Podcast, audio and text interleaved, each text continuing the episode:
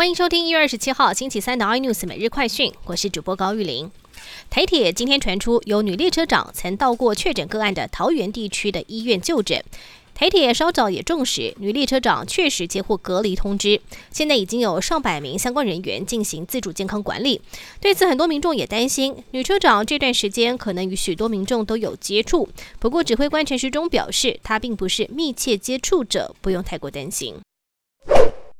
而桃园则是经传居家隔离者在家中猝逝，这是一名十八岁的女子，今天上午被父母亲发现已经失去了呼吸、心跳，不治身亡。根据了解，她这个月曾经在布利新屋医院住院，因为同一个病房转诊来了一位不逃的病患，所以被框列居家隔离。但为何会猝死，还要再相验理清。全球车用晶片告急，国际车用大厂相继向台湾政府求救，希望台积电能够增产。不过，财信传媒董事长谢金河今天就表示，他们找错对象了。台积电的强项是先进制程，但车用晶片以八寸晶圆产线生产为主，这个技术以联电最成熟。告急之下，应该找联电才能够解决。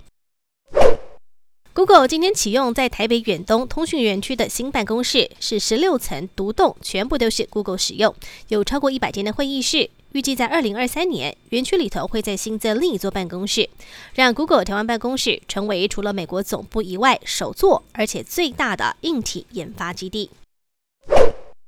SpaceX 的执行长马斯克跟亚马逊的执行长贝佐斯两人最近为了卫星轨道的问题隔空交火，也是两位全球首富龙争虎斗，再添一笔。